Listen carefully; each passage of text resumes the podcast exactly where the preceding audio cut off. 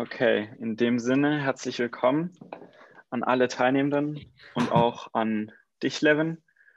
Vielen Dank, dass du da bist. Ähm, und ja, wäre schön, wenn du dich für die Zuschauer und alle anderen einfach mal vorstellen könntest.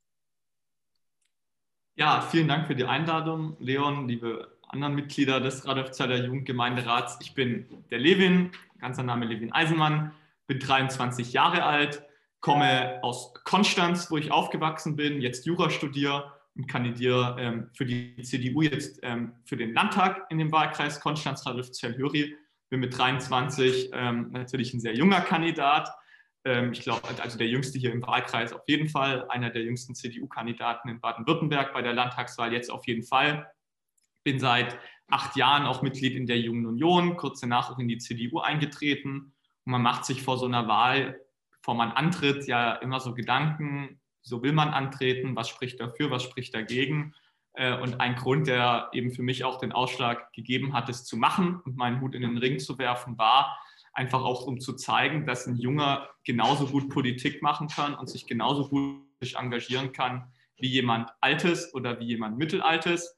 Ähm, und von dem her finde ich es ähm, auch cool, was ihr macht. Wir von der Jungen Union waren, glaube ich, mal vor zwei Jahren bei euch im Jugendgemeinderat. Ich nicht selber, aber die Junge Union aus Radolfzell. Und ähm, freue mich deswegen auf den Austausch jetzt. Ja, super, vielen Dank. Ähm, wir haben dir im Vorfeld Fragen geschickt, die wir allen Kandidatinnen stellen werden. Und ich würde dann auch direkt anfangen mit den Fragen. Also ich bin Carolina, auch vom Jugendgemeinderat.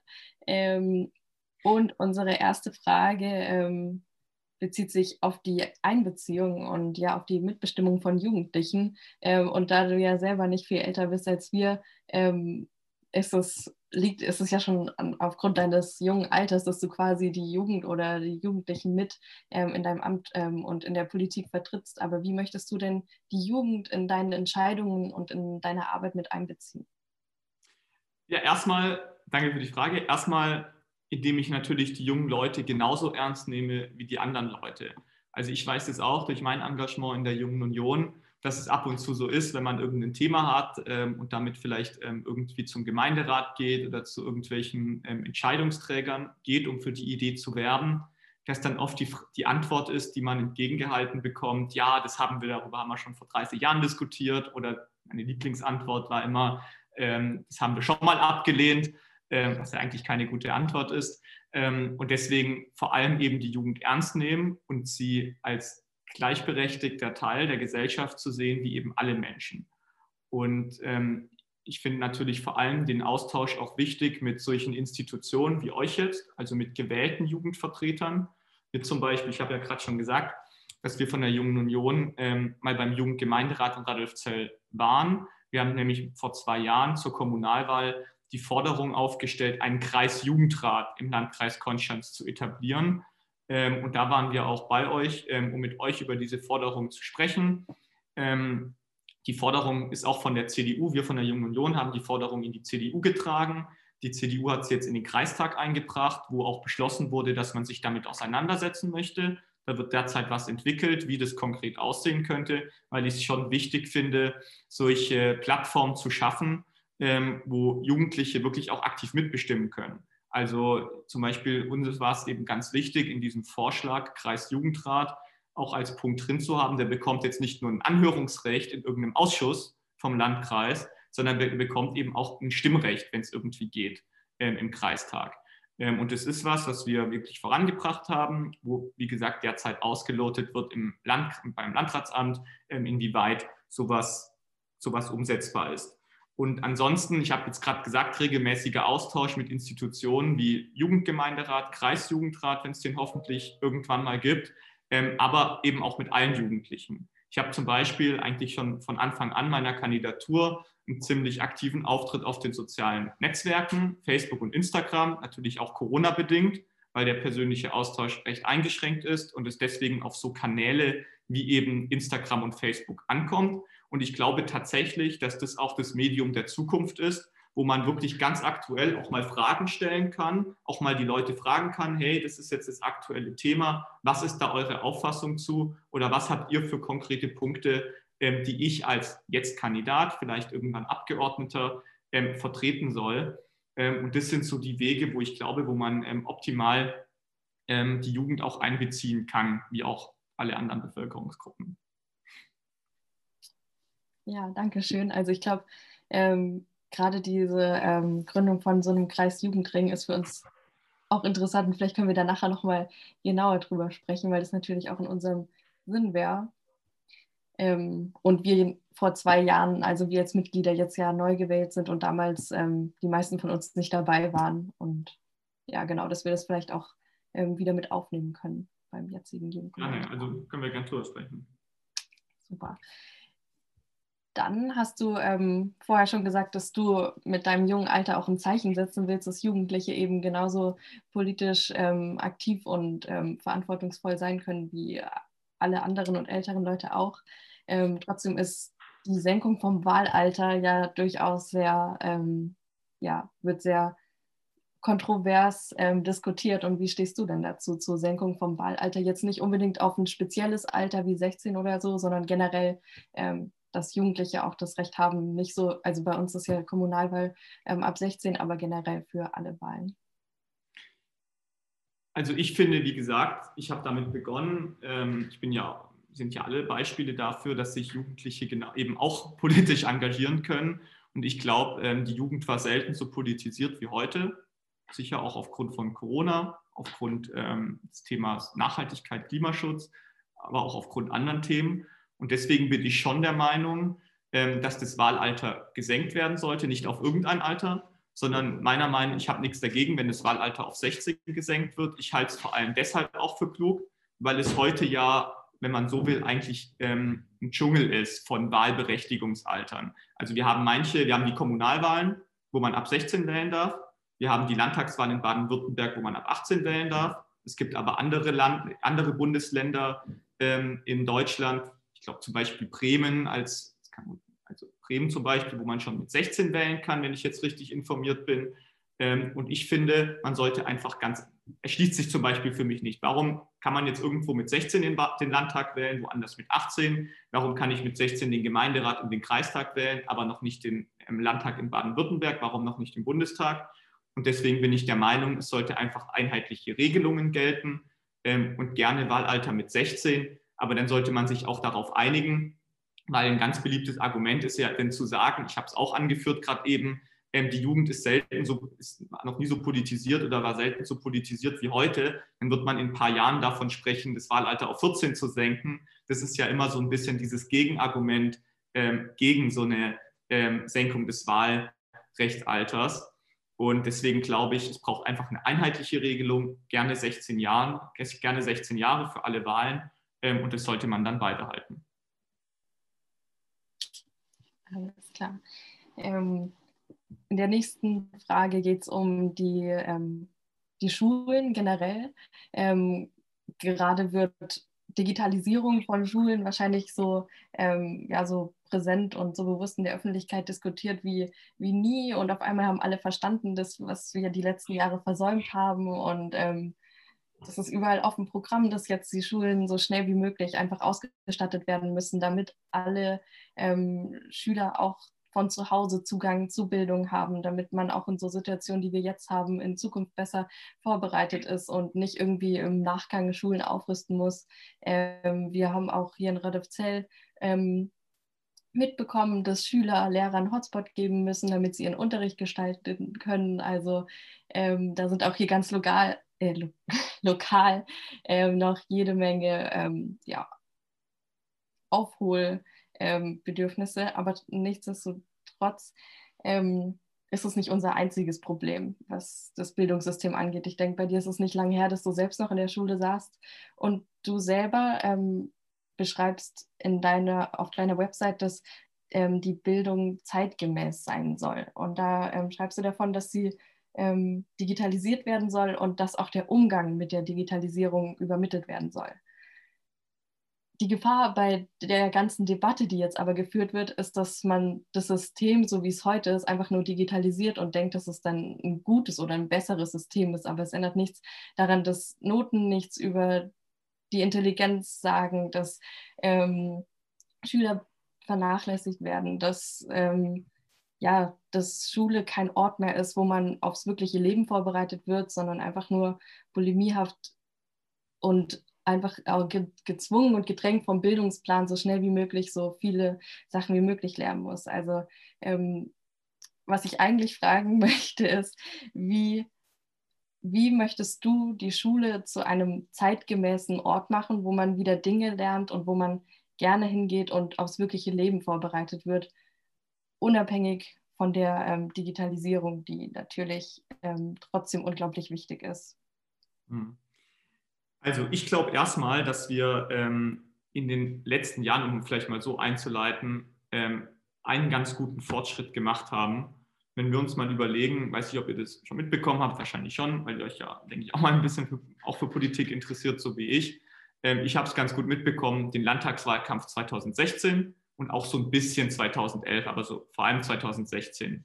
Und dort war so das allbeherrschende Thema, waren Strukturdiskussionen im Bildungsbereich. Dort hat man darüber diskutiert, Gemeinschaftsschule gut oder böse, Gymnasium gut oder böse, Realschule gut oder böse, berufliche Schulen gut oder böse. Und ich finde, ist die Diskussion nicht beendet und jeder hat da seine Meinung zu.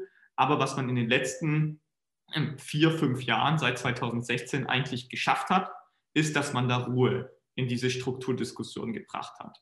Ähm, dass man gesagt hat, es gibt jetzt die Gemeinschaftsschulen. Wir haben in Konstanz und in Radolfzell jeweils eine Gemeinschaftsschule, die ihre Arbeit super machen. Das sind ähm, Vorzeigeschulen weit über die Region hinaus, ähm, wo auch viel berichtet wird in Zeitungen landesweit über diese Schulen, weil die es wirklich gut machen. Und man hat sich von dieser Strukturdiskussion verabschiedet. Und das ist jetzt für uns Anlass, eben den Inhalt der Bildung sozusagen zu thematisieren. Und da ist eine Frage, die hast du eben dir auch schon selbst beantwortet, steht auch so auf meiner Website. Wie machen wir die Digitalisierung zum Teil des Unterrichts? Da ist die Antwort eben nicht nur, wir schaffen jetzt WLAN an allen Schulen und wir statten die Schülerinnen und Schüler mit iPads oder mit mobilen Endgeräten aus, sondern wir machen wirklich auch die Digitalisierung zum Teil des Unterrichts. Also wir, wir, lehr, wir lehren, wir unterrichten die, oder bringen den Schülerinnen und Schülern bei, wie überprüfe ich Fakten auf ihre Richtigkeit, wie schütze ich die eigenen Daten im Netz, wie bereite ich mich auf die digitalisierte Arbeitswelt vor, weil das sind die Fragen, die unsere Generation später betreffen wird und auch die nächsten Generationen betreffen wird.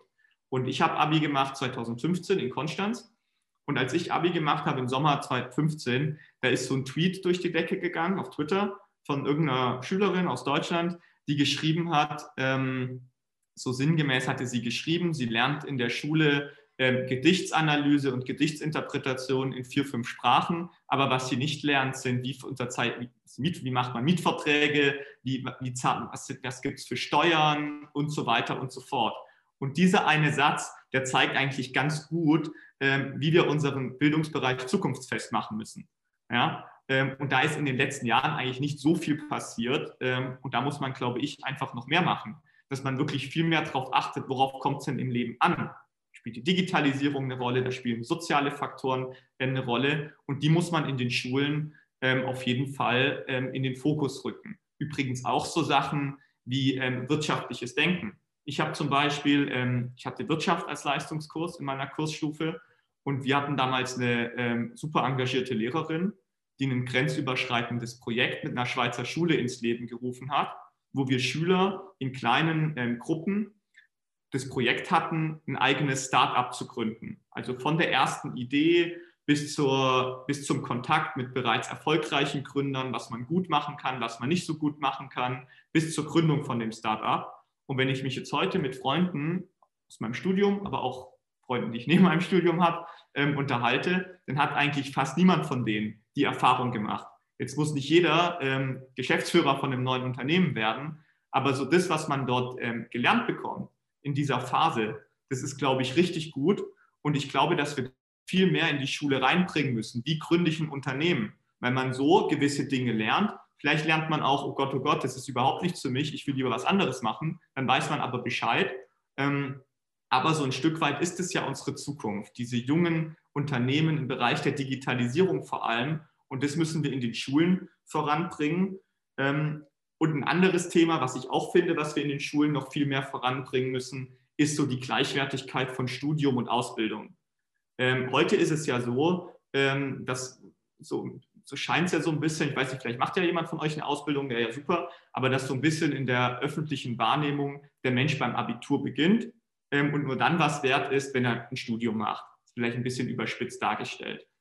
Ähm, und dabei müssen wir ja alle ein Interesse haben, dass wir auch in Zukunft noch den Bäcker, den Maurer, den Metzger, ähm, irgendwie andere Leute da haben, die eben nicht studiert haben, sondern eine berufliche Ausbildung gemacht haben.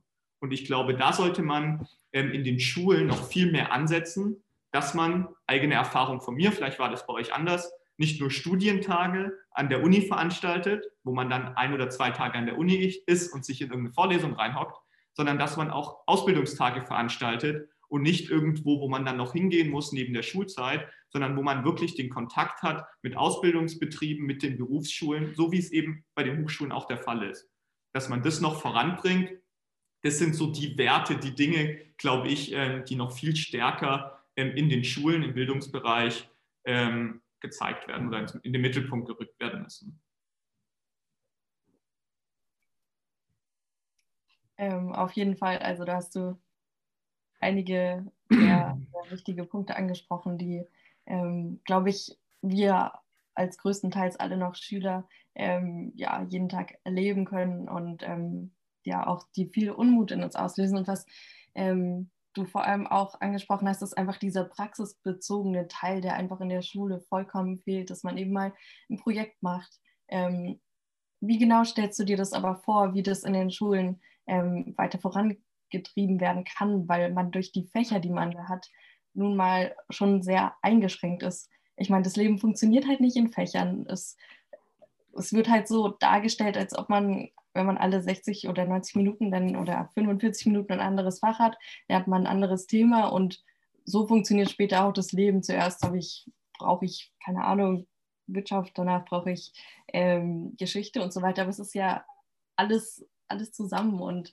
ähm, wie, wie, wie stellst du dir das vor, dass, dass ja solche lebensnahen Erfahrungen und Projekte auch Teil der Schulzeit sein können? Brauchen wir da extra Fächer für oder brauchen wir ähm, extra ausgebildete Leute, die sowas vorantreiben oder mehr Kooperation? Also wie willst du dich dafür einsetzen? Also beim Thema Digitalisierung ganz kurz, da werbe ich dafür, dass es ein eigenes Fach dafür gibt. Da gibt es andere, die sagen, es braucht kein eigenes Fach dafür, weil die Digitalisierung braucht es ja überall, also muss das Teil von jedem Fach sein. Ist mir auch recht. Ich persönlich sage halt, es sollte ein eigenes Fach geben, weil man dann, wie du sagst, eben nicht drumherum kommt, sondern es ist dann fester Teil des Stundenplans.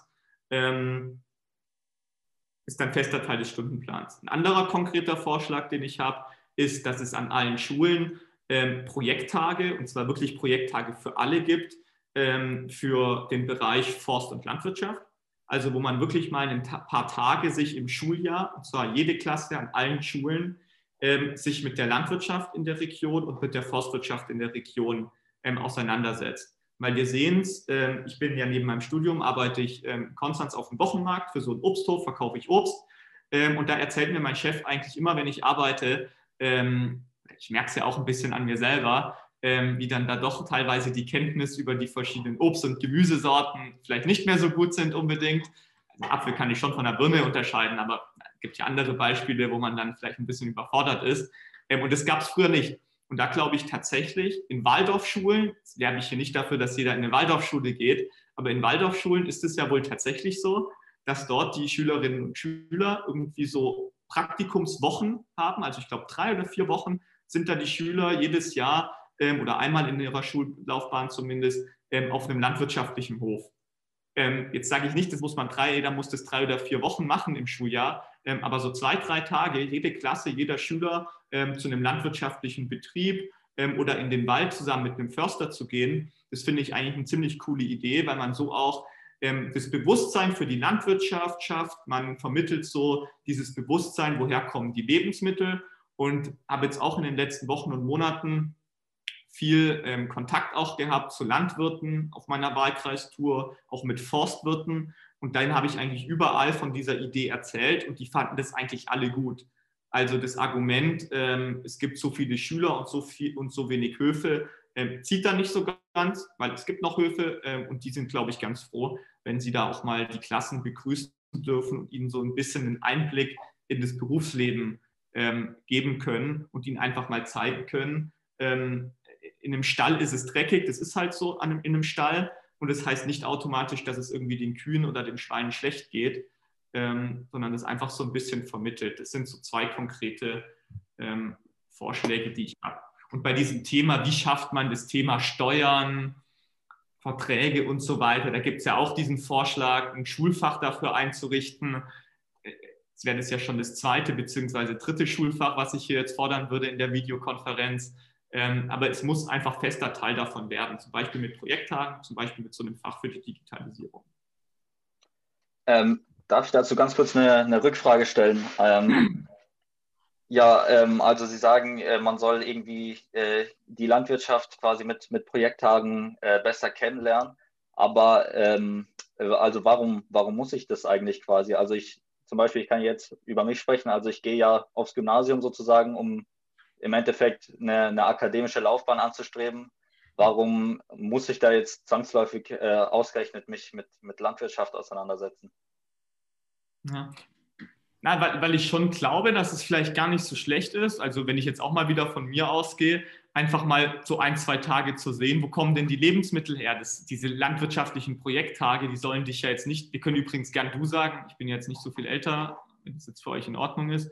Ähm, dann sollen die Landwirtschaftstage dich ja nicht dazu bringen, dass du jetzt Bauer ähm, oder Gärtner ähm, oder Fischer oder Forstwirt wirst, sondern es soll ja so ein bisschen vermitteln, wo kommen eigentlich die Lebensmittel her. Also wenn man schaut, wie viel Tonnen Lebensmittel im Jahr in Deutschland weggeschmissen werden, dann ist das echt verrückt. Ja, ich mache, ähm, war letztens mal einen Tag bei der Tafel und habe dort ähm, einen Tag lang mitgeholfen bei der Essensausgabe. Und die Tafel bekommt ja von den Supermärkten ähm, Lebensmittel, die normalerweise in den Mülleimer wandern würden. Nicht, weil die schlecht sind, die sind auch noch nicht abgelaufen, sondern einfach, weil sie nicht mehr so gut aussehen zum Beispiel oder weil man sie halt einfach nicht mehr braucht. Ähm, und das zeigt, in was für einem Überdruss ähm, wir in manchen Bereichen leben. Und ich glaube schon, dass es da einen weiterbringt, wenn man da einfach mal einen Tag schauen kann, ähm, wo kommen denn eigentlich die Äpfel her, die ich irgendwie kaufe oder wo kommen die Trauben her, die ich, die ich in dem Wein am Abend trinke ähm, oder auf der anderen Bodenseeseite, wo kommt der Hopfen und wo kommt die Gerste hin aus dem Bier, das ich trinke. Ich glaube, das sind schon so Dinge, ähm, die man schon auch vermitteln sollte. Und ich finde, die Schule ist dafür einfach der richtige Ort, weil die einfach jeder besucht. Ähm, als Schüler, als Kind, man hat ja die Schulpflicht. Ähm, und da diese Werte ähm, auch vermitteln kann, um das Verständnis einfach aufzubauen.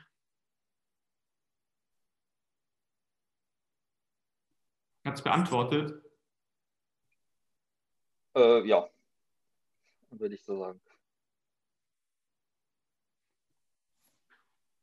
Dann würde ich sagen, bleiben wir gerade beim Thema ähm, Landwirtschaft, Forstwirtschaft. Wenn ich mich richtig erinnere, ähm, hast du ein, ein Programm, das mit jeder ähm, 50. Stimme für dich als ähm, Landtagskandidat, dass du einen Baum pflanzt. Bist ja gut informiert. Ja. Ja. ja. Äh, mich würde ähm, mal interessieren, wo, hast du schon eine Fläche, wo du die, wo du die Bäume dann pflanzen willst? Ja, in der Region zwischen, ähm, zwischen Botmann und also zwischen Botmann Ludwigshafen und Liggeringen ähm, in einem Wald, wo sehr viel freie Fläche ist, durch den Borkenkäfer, der dort in den letzten Jahren gewütet hat, durch zahlreiche Unwetter. Ähm, und dort werde ich die Bäume pflanzen. Das sind auch alles Bäume, die ähm, mit den klimatischen Bedingungen hier in der Region hier in den Breitengraden, in denen wir leben, ähm, gut zurechtkommen und daher auch wirklich nachhaltig der Region zugutekommen. Okay. Ähm, Thema Klima reden wir nachher noch drüber. Ähm, unsere nächste Frage ähm, wäre, in, welcher, in welchen Bereichen der Gesellschaft es deiner Meinung nach zu wenig Inklusion gibt und was, was du vor Ansätze hast, um, ja, um, die, um sie dort voranzubringen. Ja, ich glaube erstmal, dass wir einfach diesen Respekt untereinander, dieses Miteinander untereinander, dass wir das einfach leben müssen. Ich finde, das zeigt uns eigentlich Corona, wie das funktioniert. Wir nehmen alle massive Einschränkungen in Kauf, ähm, um die Älteren, um die Personen, die der Risikogruppe angehören, zu schützen. Ist jetzt vielleicht nicht der, die klassische Definition von Inklusion, Ähm, es hat aber schon so ein bisschen was damit zu tun. Ähm, wir nehmen jetzt auf die Schwachen Rücksicht, schränken uns auch, ein, nicht nur ein Stück weit, sondern wir schränken uns im Moment ziemlich viel ein, ähm, um die Zahlen in den Griff zu bekommen. Ähm, und ich finde, das sollte auch dieser Grundgedanke bei der Inklusion sein. Und ich finde vor allem, dass das Verständnis in dem Bereich eine ganz große Rolle spielt. Bestes Beispiel, ganz aktuell, das Thema Schulschließungen. Wenn ich jetzt hier in die Runde gucke, hier hat jeder ähm, irgendwie eine vernünftige Internetverbindung daheim, sonst wäre er ja jetzt nicht dabei. Ähm, und deswegen würde ich jetzt mal unterstellen, äh, dass ihr alle, wenn ihr noch zur Schule geht, gehen solltet, jetzt alle nicht so ein Riesenproblem mit dem Homeschooling habt, weil ihr ja zumindest ähm, eine einigermaßen funktionierende Internetverbindung habt, um das jetzt mal vorsichtig auszudrücken. Ähm, und es gibt halt andere, für die diese Schulschließungen viel größere Probleme bedeuten. Und damit meine ich jetzt auch nicht nur unbedingt die, die vielleicht keine gute Internetverbindung daheim haben, sondern ich meine halt die, die tatsächlich körperliche oder geistige Einschränkungen haben. Ich habe letzte Woche Montag eine Videokonferenz gehabt mit dem Gesamtelternbeirat in Konstanz. Und da war zum Beispiel eine Mutter dabei, die hat zwei behinderte Kinder, die auf das SBBZ, also auf diese Sonderschulen, auf diese Sonderschule in Konstanz gehen. Und die hat gesagt, ähm, beim ersten Lockdown, als die Schulen, ich glaube, drei Monate lang zu waren, da haben normalerweise, wenn der Schulalltag normal läuft, dann haben die zwei behinderten Kinder von ihr ähm, sogenannte Schulbegleiter, die sie abholen, zur Schule bringen, dort betreuen, wieder zurückbringen und so weiter und so fort. Und die sind dann einfach mal drei Monate ausgefallen, weil da halt der Lockdown war. Das heißt, die Kinder waren jetzt nicht nur einfach daheim, wie alle von uns, ja, sondern da ist einfach auch die Betreuung weggefallen, was natürlich bei, ähm, bei den beiden behinderten Kindern von dieser Mutter natürlich nochmal eine größere Herausforderung darstellt. Ähm, und das ist, glaube ich, gerade auch jetzt die größte Aufgabe, dass wir sagen, es ist gut, dass die Schule zu ist, solange die Zahlen außer Kontrolle sind. Aber es ist eigentlich unsere größte Aufgabe, sobald es irgendwie zu rechtfertigen ist, die Schulen wieder aufzumachen, weil es einfach Kinder und Jugendliche gibt, die das einfach ähm, total nötig haben, dass die wirklich jeden Tag ihr gewohntes Umfeld haben und raus von zu Hause kommen. Es sind auch übrigens andere Familien, um jetzt kurz den Bogen zu schlagen, um jetzt hier nicht ähm, völlig abwegig zu werden, aber das sind auch ähm, zum Beispiel Kontakte mit einer Kinderärztin, mit einer Kinderpsychologin, die dafür ganz hart kämpft, dass die Schulen wieder geöffnet werden, weil sie sagt, was sie jeden Tag in ihrer Praxis sieht, ähm, dass die Kinder dort irgendwie mit einem blauen Arm oder blauen Auge kommen, ähm, da, da, muss die Schule wieder aufhören, einfach, dass die Kinder raus von zu Hause kommen. Ähm, und ich glaube, das ist eben so ein Punkt auch mit Inklusion zu tun, dass wir einfach so dieses Verständnis bei dieser Diskussion, die wir gerade führen, ähm, nicht vergessen. Und dann natürlich ganz wichtig das Thema Barrierefreiheit, sei es bei den Bahnhöfen, sei es bei den Bushaltestellen, sei es dabei, dass man einfach ja, Rücksicht nimmt, die Schilder, die irgendwo stehen, in einer einigermaßen großen Schrift schreibt, dass es auch die lesen können, die nicht so gut, ähm, die nicht so gut lesen können ähm, und einfach Menschen mit den Einschränkungen eine Teilhabe ähm, zu ermöglichen. Aber eben auch klar zu sagen, es ist gut, ähm, hat jetzt hier niemand aus der Runde in Zweifel gestellt, aber es ist eben auch gut, dass es solche Einrichtungen wie zum Beispiel die SBBZ-Schulen gibt, also die Sonderschulen, wo, die, ähm, wo eben die Kinder, die eben Einschränkungen haben, zum Beispiel geistiger Natur oder körperlicher Natur, dass die eben auch die Möglichkeit haben, sich in einem, in einem geeigneten Umfeld für sich ähm, aufzuhalten.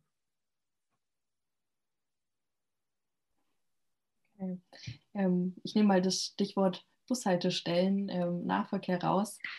Vielleicht ähm, oder sicherlich kennst du das ähm, Prinzip des 1-Euro-Stadtbus-Tickets in Radolfzell. Vielleicht hast du es ja auch selber schon ähm, benutzt. Es gibt es, ich glaube, seit 2017 sogar schon, auf jeden Fall schon ein paar Jahre und ähm, es hat sich bekanntlich ja sehr bewährt. Die, Fahr ähm, die Fahrgastzahlen haben sich ähm, überverdoppelt sogar. Ähm, und das zeigt einfach, dass wenn man ähm, den Bürgerinnen Anreize ähm, schafft ähm, und ja auch finanzielle Anreize, um den ÖPNV zu nutzen und eben weniger den auf Individualverkehr zu setzen, dass es funktioniert. Ähm, in, auf deiner Website ähm, schreibst du auch ähm, dass du dich für eine zukunftsfähige Infrastruktur einsetzen willst, unter anderem auch der Ausbau von der Gäubahn, ähm, ja, der einfach schon seit Jahren hinten ranhängt. Es gibt aber auch ganz konkrete Forderungen hier in der Region, um nach dem Prinzip, dass wir eben bei unserem Stadtbus haben, ein 365 Euro Jahresticket für den ganzen Landkreis ähm, einzuführen, mit dem man, dass es einfach nicht sein kann, dass man von Radolfzell nach Konstanz ähm, hin und zurück über 8 Euro zahlt, dass man von der Strecke von Böhring nach Singen, wo man, ich weiß nicht, acht Minuten im Zug sitzt, ähm, auch ähm, 4 Euro zahlt. Das ist nicht nur für, für uns junge Menschen und Schüler und ähm, Wenigverdiener schwer, sondern das kann einfach nicht sein. Ähm, wie stehst du zu so einem Ticket? Und ähm, in vielen oder in manchen Bundesländern, also in Hessen zum Beispiel und ich glaube auch in Berlin und Bremen gibt es auch solche Tickets ähm, für Schüler sogar kostenlos. Das heißt, dass sie nicht nur zur Schule, sondern auch in der Freizeit mit allen öffentlichen ähm, Verkehrs, ähm, ja, öffentlichen Nahverkehr ähm, kostenlos nutzen können. Was sagst du dazu? Also ähm, am kommenden Samstag wird von unserer Landespartei, von der CDU Baden-Württemberg, das Landtagswahlprogramm verabschiedet. Ähm, das heißt, es ist jetzt noch nicht verabschiedet, aber was mit ziemlich großer Wahrscheinlichkeit verabschiedet werden wird, weil das wird da sicher nicht rauskommen, ähm, sondern das steht da drin in dem Entwurf, ist, dass es ein landesweites 365-Euro-Ticket geben soll für Schülerinnen, Schüler und Auszubildende. Ähm, das würde ja im Prinzip die Frage, die Frage dahingehend ähm, beantworten. Ich finde es übrigens total richtig, dass hier ähm, der Fokus auf Schüler und Auszubildende liegt. Ich sage euch auch warum. Ich hatte letztens ähm, einen Fragebogen von irgendeiner Fachschaft der Uni Konstanz und die haben mir die Frage gestellt, ähm, sollten Studierenden, sollten Studierende kostenlos Bus oder Zug fahren dürfen? Und in der Anfrage oder in der Antwort ähm, habe ich dann auch gesagt, ähm, dass man darüber sicher diskutieren kann, aber dass ich es viel wichtiger finde, den Fokus auf die Schüler ähm, und auch auf die Auszubildenden, aber jetzt erstmal auf die Schüler zu legen, weil ich bin ja selber Student, ich weiß das, ich kann für 60, für knapp 60 Euro mir ein Busticket fürs ganze Semester kaufen und kann dann in Konstanz mit dem Bus fahren. Für 60 Euro das ganze Semester. Wenn ich mir anschaue, die Schüler in Konstanz, wie gesagt, ich komme aus Konstanz, deswegen weiß ich jetzt nicht, wie es in Radolfzell ist, aber in Konstanz, die müssen da pro Monat ungefähr so viel zahlen, ähm, um mit dem Bus zu fahren. Und deswegen ähm, finde ich, man muss jetzt nicht zuerst bei den Studenten das billiger machen, weil die dürfen günstig Bus fahren, sondern man muss jetzt zuerst an die Schülerinnen, Schüler und Auszubildende gehen. Ähm, und das wird fester Bestandteil ähm, des Wahlprogramms ähm, unseres CDU-Landesverbandes werden und damit auch von mir. Ich finde aber, wie gesagt, ich unterstütze es ausdrücklich. Wir von der Jungen Union haben zum Beispiel auch in unserem Kreistagswahlprogramm gefordert, dass bei den Kreisbussen, wenn, man sich mit, wenn man sich mit den Kreisbussen fortbewegt und nur innerorts fährt, dass man dort dann einen Euro zahlen muss. Also wenn ich jetzt am einen Ende vom Ort einsteige und bis zum anderen Ortsende fahre, dann ähm, muss ich nur einen Euro zahlen. Ähm, das haben wir damals aber auch nicht nur für junge Leute, sondern vor allem auch für die ältere Oma aufgenommen, die dann vielleicht vom einen Ende zum anderen Ende zum Einkaufen fährt und dann halt nur einen Euro zahlen muss. Ähm, aber für Schüler, für Auszubildende ähm, wäre das eine gute Sache, dieses 365-Euro-Ticket. Ich finde aber mindestens genauso wichtig die Diskussion, wie machen wir denn unseren ÖPNV besser? Weil du sagst völlig richtig, in Radolfzell, in Radolfzell ähm, ist jetzt die Nachfrage irgendwie doppelt so hoch oder sogar noch höher als vor diesem 1-Euro-Ticket.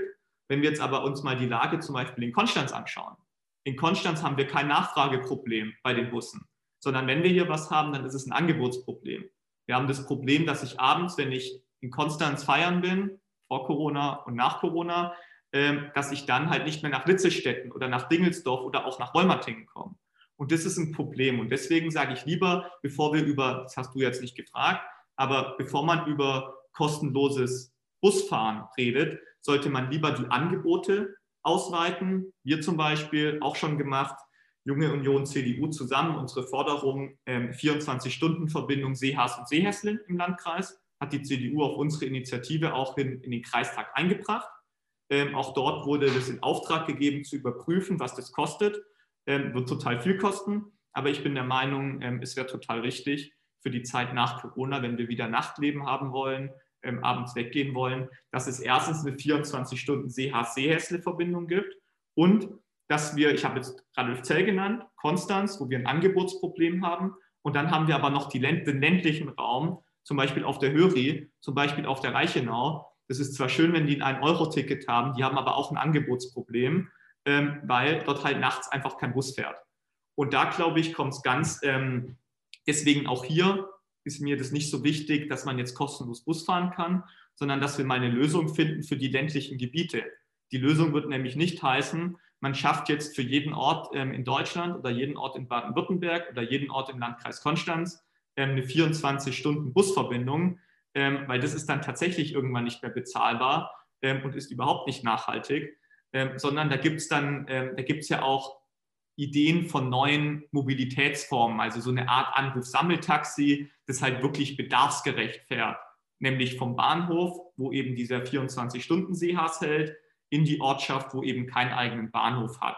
Das sind so die Fragen, ähm, die meiner Meinung nach ähm, wichtig sind und die auf den Weg gebracht werden sollen. Und dann, um noch ganz kurz überregional zu werden, dass man die Gäubahn auf den Weg bringt. Ähm, über die Gäubahn redet man schon seit über 20 Jahren. Gibt es den Vertrag von Lugano von 1996, ist also älter als wir alle, also auch als ich, ähm, der sagt, die Zugverbindung zwischen Stuttgart und Zürich muss ausgebaut werden.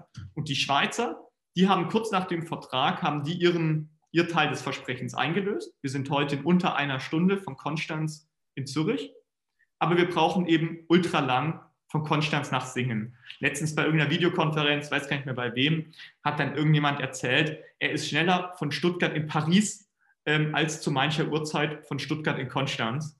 Ähm, und das ist dann doch schon ein bisschen verrückt. Und daher braucht das Geld ist vor allem da bei der Gäubahn. Also der Bund hat eigentlich die Gelder gesichert. Ähm, woran es hakt, ist das Verfahren. Und da muss jetzt halt endlich im wahrsten Sinne des Wortes Zug reinkommen. Zwar ein schlechtes Wortspiel, aber. Auf jeden Fall treffend. Ähm, ja, nicht, ähm, ja, der Ausbau vom ÖPNV ist natürlich einerseits ähm, nötig für, ja, für die Mobilität und auch für den Komfort von den Leuten hier und im ländlichen Raum, aber natürlich auch im Hinblick ähm, auf den Klimawandel ein, eine Riesenherausforderung und ein unglaublich wichtiger Schritt, um einfach die Emissionen hier in unserem Landkreis zu reduzieren. Die nächste Frage ähm, dreht sich um die Klimaziele vom ähm, Land Baden-Württemberg.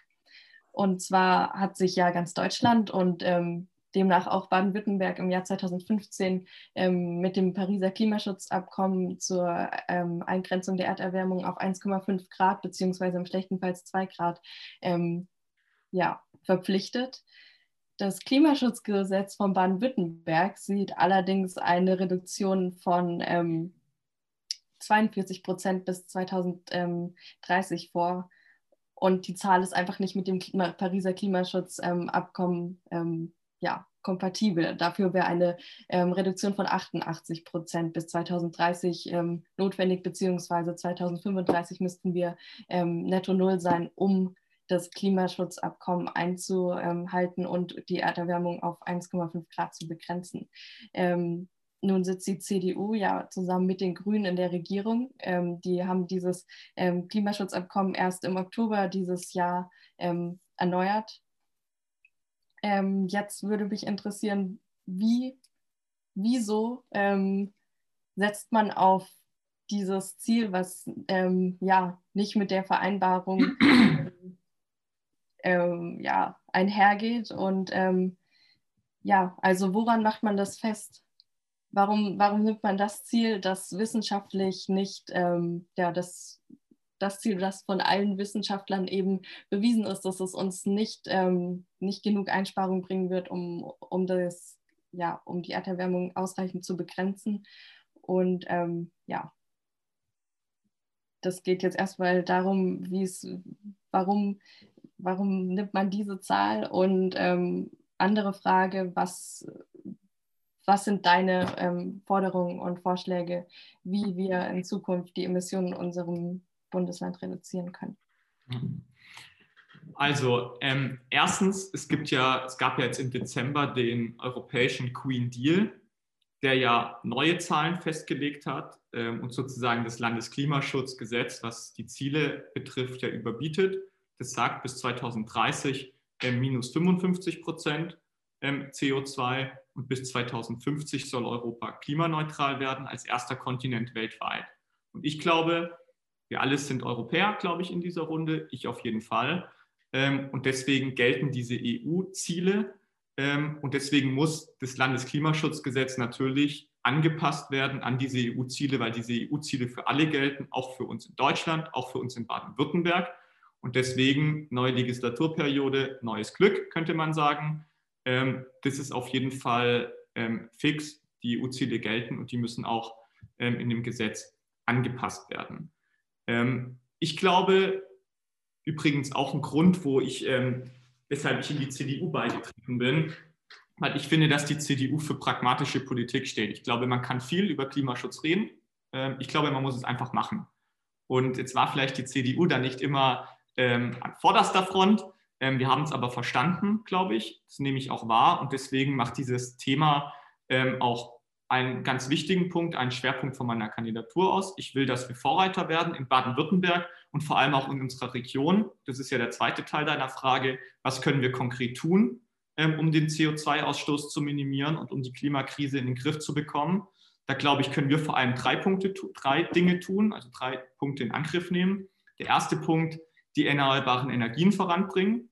Der ähm, Ende des Jahres geht das letzte AKW in Deutschland, in Baden-Württemberg, vom Netz. Der Kohleausstieg ist besiegelt. Also müssen wir jetzt gucken, wo kommt der Strom aus der Zukunft her. Und ich glaube, die Antwort kann jetzt nicht sein, wenn wir aus Atom und Kohle aussteigen, dass wir sagen, jetzt importieren wir den schmutzigen Atomstrom aus Frankreich oder aus Polen, sondern unser Anspruch muss natürlich sein, wenn wir aus den fossilen Energien aussteigen, dann müssen wir jetzt auch auf erneuerbare Energien setzen. Und da glaube ich, dass wir in Baden-Württemberg und noch viel mehr bei uns hier in der Region, wir sind eine sonnenverwöhnte Region, wir haben im deutschlandweiten Vergleich eine relativ hohe ähm, Sonnenstärke oder Sonnen, wie sagt man da, eine Sonnen, wir sind einfach sonnenverwöhnt, Punkt. Ähm, und deswegen glaube ich, müssen wir den, den Fokus auf die Photovoltaik legen und den Photovoltaikausbau voranbringen. Das heißt, dass wir Dächer bedecken. Es gibt jetzt ganz neu, das wird fast noch nirgends gemacht, es wird aber ähm, kommen und das müssen wir fördern, dass Fassaden mit Photovoltaik bedeckt werden, wenn es sich anbietet. Ich persönlich habe den Vorschlag gemacht, habe das auch in den Antrag hier eingebracht, der die CDU, den die CDU beschlossen hat. Werde ich mich auch für einsetzen, falls ich in den Landtag komme, dass es ein Förderprogramm vom Land gibt, was Kommunen und Unternehmen unterstützt, wenn die Parkplätze überdachen wollen. Weil wenn wir uns mal angucken, wie viele freiliegende Parkplatzflächen es gibt, das ist unfassbar, wie viel Potenzial da drin steckt. Und ich glaube, wenn man mal anfangen würde, die mit Photovoltaik zu überdachen, dann ähm, würden wir einen richtig großen Schritt ähm, in die Zukunft ähm, und in Richtung nachhaltige Stromversorgung gehen.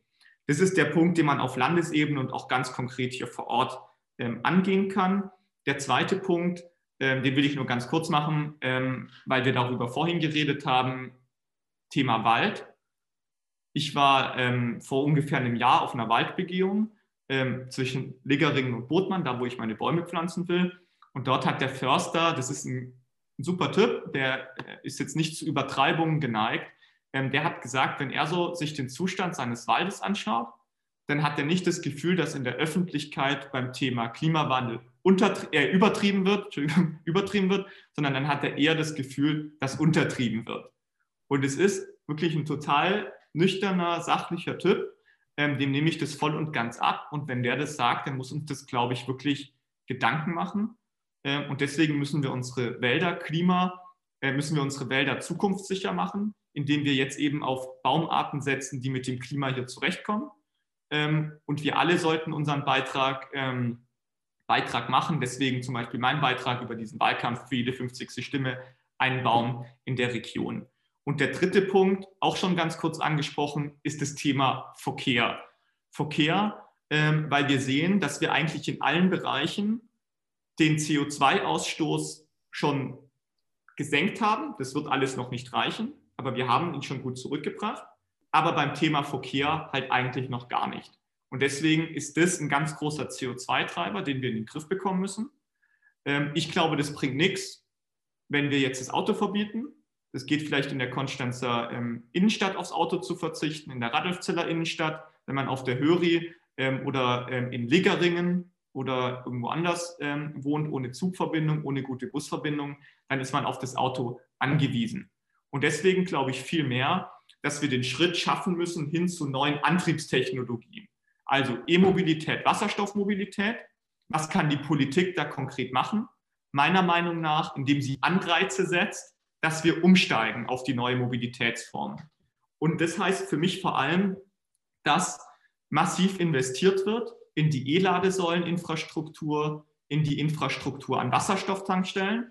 Weil wenn wir ganz ehrlich sind, ähm, jeder, der einen kleinen Verbrenner hat, der kommt mit dem Verbrenner, mit dem Verbrennungsmotor auch nicht ans andere Ende der Welt, also mit seinem Auto. Aber in unseren Köpfen ist halt drin, egal wo ich hinfahre, ich habe auf dem Weg immer eine Tankstelle, wo ich tanken kann. Und dieses Denken oder dieses Bewusstsein, das brauchen wir halt auch bei der Elektromobilität und bei der Wasserstoffmobilität, damit ein Anreiz da ist, auf diese neue Antriebstechnologie ähm, rüber zu wechseln. Und ich finde, Kommunen, das Land, der Bund, die können mit gutem Beispiel oder müssen vielmehr auch mit gutem Beispiel vorangehen. Und was ich zum Beispiel nicht verstehe, wenn man sich mal anguckt, wie viele Autos rumfahren von den Kommunen, vom Land oder vom Bund, warum fängt man nicht mal damit an, die umzurüsten? Weil ich glaube, wenn die mit gutem Beispiel vorangehen, also wenn ich jetzt zum Beispiel sehe, die Stadtwerke fährt mit E-Autos rum oder der Bus der Stadtwerke ist elektrisch oder mit Wasserstoff, dann glaube ich, dass, dass, dass die mit gutem Beispiel vorangehen, dass die Leute da draußen sehen, hey, das geht ja, ähm, ich komme damit auch von A nach B, es funktioniert gut ähm, und dass dann so der Anreiz da ist, ähm, auf, die neuen, auf die neue Antriebstechnologie das nächste Mal zu setzen. Parallel, das habe ich vorhin auch gesagt, deswegen nur ein Satz dazu, Ausbau des öffentlichen Nahverkehrs, Gäubahn nach Stuttgart, die Bodensee-Gürtelbahn, ähm, nach Friedrichshafen, dass die auch endlich elektrifiziert wird, versteht ja auch keiner, dass da noch immer eine Diesellok äh, fahren muss. Ähm, Busverbindungen, das haben wir ja vorhin schon gesagt, das sind so die Dinge, was wir, glaube ich, ganz konkret hier vor Ort ähm, auch machen können. Ähm, ja, kann ich dazu nochmal eine, eine ganz kurze äh, Gegenfrage wieder stellen. Also, ähm, Sie, Sie haben auf jeden Fall äh, oder du, wir, wir haben ja gesagt du. Also du hast auf jeden Fall auch einige, einige gute Vorschläge, finde ich, ähm, in Bezug, was man da äh, in Angriff nehmen sollte. Aber jetzt habe ich halt äh, doch noch die Frage, also ich meine, die CDU in Baden-Württemberg war ja schon immer sehr stark gewesen und hat auch eigentlich, äh, wenn ich das richtig sehe, eigentlich fast immer, also nahezu immer wirklich die Regierung gestellt. Und wenn ich jetzt äh, quasi die Lage angucke und sage, in, in Baden-Württemberg läuft die Klimawandelbekämpfung nicht so gut, ähm, warum sollte ich dann jetzt äh, dieses Jahr wieder äh, meine Stimme an die CDU geben, sozusagen? Weil wir verstanden haben, also ich habe es ja vorhin zu Beginn gesagt, wir waren jetzt vielleicht nicht unbedingt immer an der Spitze der Bewegung, ähm, aber wir machen halt wirklich was. Und es sind jetzt alles konkrete Vorschläge gewesen, glaube ich. Das soll erstmal jemand anders machen. Ähm, ich glaube, dass viele andere Parteien ähm, immer nur gut sind im Reden, ja, im irgendwas verbieten das sind jetzt drei konkrete Vorschläge gewesen, die man vor Ort machen kann, wo ich auch will, dass die vorankommen, wo wir als ähm, Partei wollen, dass die vorankommen. Ähm, wie gesagt, wir haben begriffen, wir haben letztes Jahr oder vorletztes Jahr hat die CDU ähm, aus den Erfahrungen von 2019 ähm, ein Konzept vorgelegt, maßgeblich erarbeitet von Andreas Jung, dem Bundestagsabgeordneten hier aus dem Wahlkreis, ähm, er hat es immer genannt, die Aufforstung der CDU, was ich eigentlich ein ganz schönes Bild und einen ganz schönen Begriff finde, wo konkrete Vorschläge drin waren. Ähm, und ich glaube auf jeden Fall, ähm, dass wir damit glaubhaft machen können, uns ist was daran gelegen, den Klimawandel zu bekämpfen, ähm, die Nachhaltigkeit voranzubringen, eben aber in allen Bereichen. Ja, also nicht irgendwie auf Verbote zu setzen, das Auto zu verbieten, zu sagen, was da im ländlichen Raum ist, interessiert uns nicht, sondern wirklich alles miteinander in Einklang zu bringen ähm, und eben dort anzusetzen, wo man konkret was verändern kann. Okay. Du hast jetzt oft gesagt, ähm, die CDU hat es verstanden, ist es angekommen. Ähm, meiner Meinung nach hat man Klimawandel aber nur dann verstanden, wenn man eben einsieht, dass wenn wir das, die, unsere Erwärmung auf 1,5 bzw. 2 Grad nicht begrenzen, dass wir dann Kipppunkte erreichen, die einfach einen ja, einen Klimakollaps auslösen, den wir nicht mehr kontrollieren können. Das heißt, dass Ökosysteme vollkommen zerstört werden, dass die Arktis auftaut, dass wir unendlich viele Regionen auf der Welt haben werden, in der einfach nicht mehr gewohnt werden kann, dass es Flüchtlingsströmungen geben wird, dass wir auch in Deutschland so wie im Jahr 2003 einfach unglaublich viele Hitzetote auch hier haben werden. Du sagst, dass ähm, dass das Ziel sich anpasst an das Ziel von Europa, heißt 200, 2050 ähm, klimaneutral. 2050 klimaneutral heißt aber auch, dass wir keine 2 Grad Erderwärmung erreichen können. Wenn wir, wenn wir das Ziel einhalten wollen, dann müssen wir bis spätestens, allerspätestens 2035 klimaneutral sein. Da gibt es einfach einen wissenschaftlichen Konsens. Und wenn du sagst, ihr habt, es wurde verstanden, dann ähm, dann wurde es aber aus meiner Sicht eben genau nicht verstanden, wenn man, ähm, ja, wenn man einfach ignoriert, was die Wissenschaft sagt und ähm, Ziele setzt, die am Ende nicht zielführend sind. Ähm, du redest auch von Generationengerechtigkeit in, ähm, auf deiner Website immer wieder, ähm, was im Übrigen ähm, das ist, was Fridays for Future auch von, von der Bundesregierung im letzten Jahr und auch in diesem Jahr und auch weiter fordern wird. Generationsgerechtigkeit bedeutet, ähm, ja, die Generation, die jetzt lebt, soll die gleiche ähm, Welt haben wie die, die Generation, die eben jetzt ihr Leben leben. Und das Ganze ist natürlich nur möglich, wenn wir das Ziel einhalten, das Ziel, auf das sich geeinigt wurde im Jahr 2015. Und ähm, die Welt so zu erhalten, wie sie jetzt ist, ist eben nur dann möglich, wenn wir, ähm, wenn wir die Erderwärmung auf unter zwei Grad einhalten. Also wie wie 2050 klimaneutral ähm, und gleichzeitig Generationengerechtigkeit, das ist meiner Meinung nach ein, ein kompletter Widerspruch in sich. Und ähm, ja, der Kohleausstieg ist beschlossen, aber er ist beschlossen im Jahr 2038, was gleichzeitig heißt, bis dorthin laufen diese Kraftwerke und ähm, es sind nun mal ähm, die, die größten CO2-Schleudern nicht nur in Europa, sondern weltweit. Ähm, in NRW steht das Kraftwerk, das ähm, ja, in Europa der größte CO2-Emittent ist. Also wie kann man sagen, die CDU hat verstanden, was, was der Klimawandel für eine Riesenbedrohung ist und gleichzeitig ähm, Ziele beschließen, die uns, die dieser Bedrohung aber nicht gerecht werden?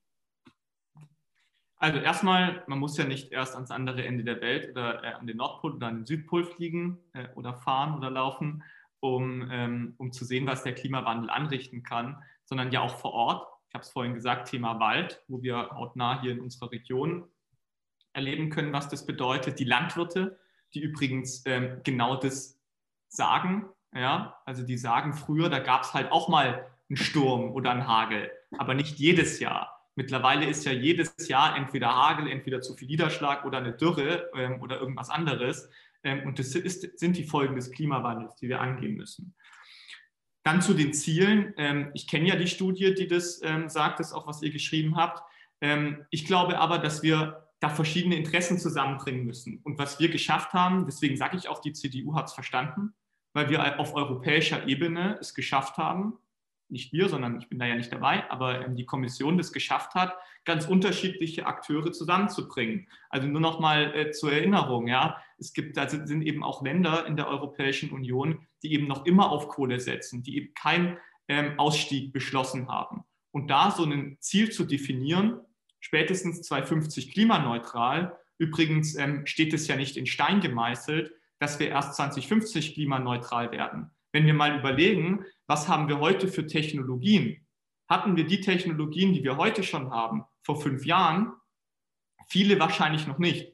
Und deswegen glaube ich, dass wir heute ähm, noch gar nicht über einige Dinge sprechen können, die vielleicht erst in fünf, sechs, vielleicht auch schon in drei Jahren da sein werden und die uns dann noch mehr voranbringen werden. Also es gibt ja heute diese Untersuchungen, die zeigen, äh, man kann CO2 zum Beispiel binden, wo auch der Landwirtschaft eine wichtige Rolle übrigens zukommt. Das wird heute fast noch nicht gemacht, weil man da noch nicht weit genug ist. Aber da werden uns, glaube ich, die nächsten Jahre ähm, auch noch einige Möglichkeiten bringen, ähm, so wie wir auch in den letzten Jahren ähm, weiter sind, weitergekommen sind, als wir vor fünf Jahren waren.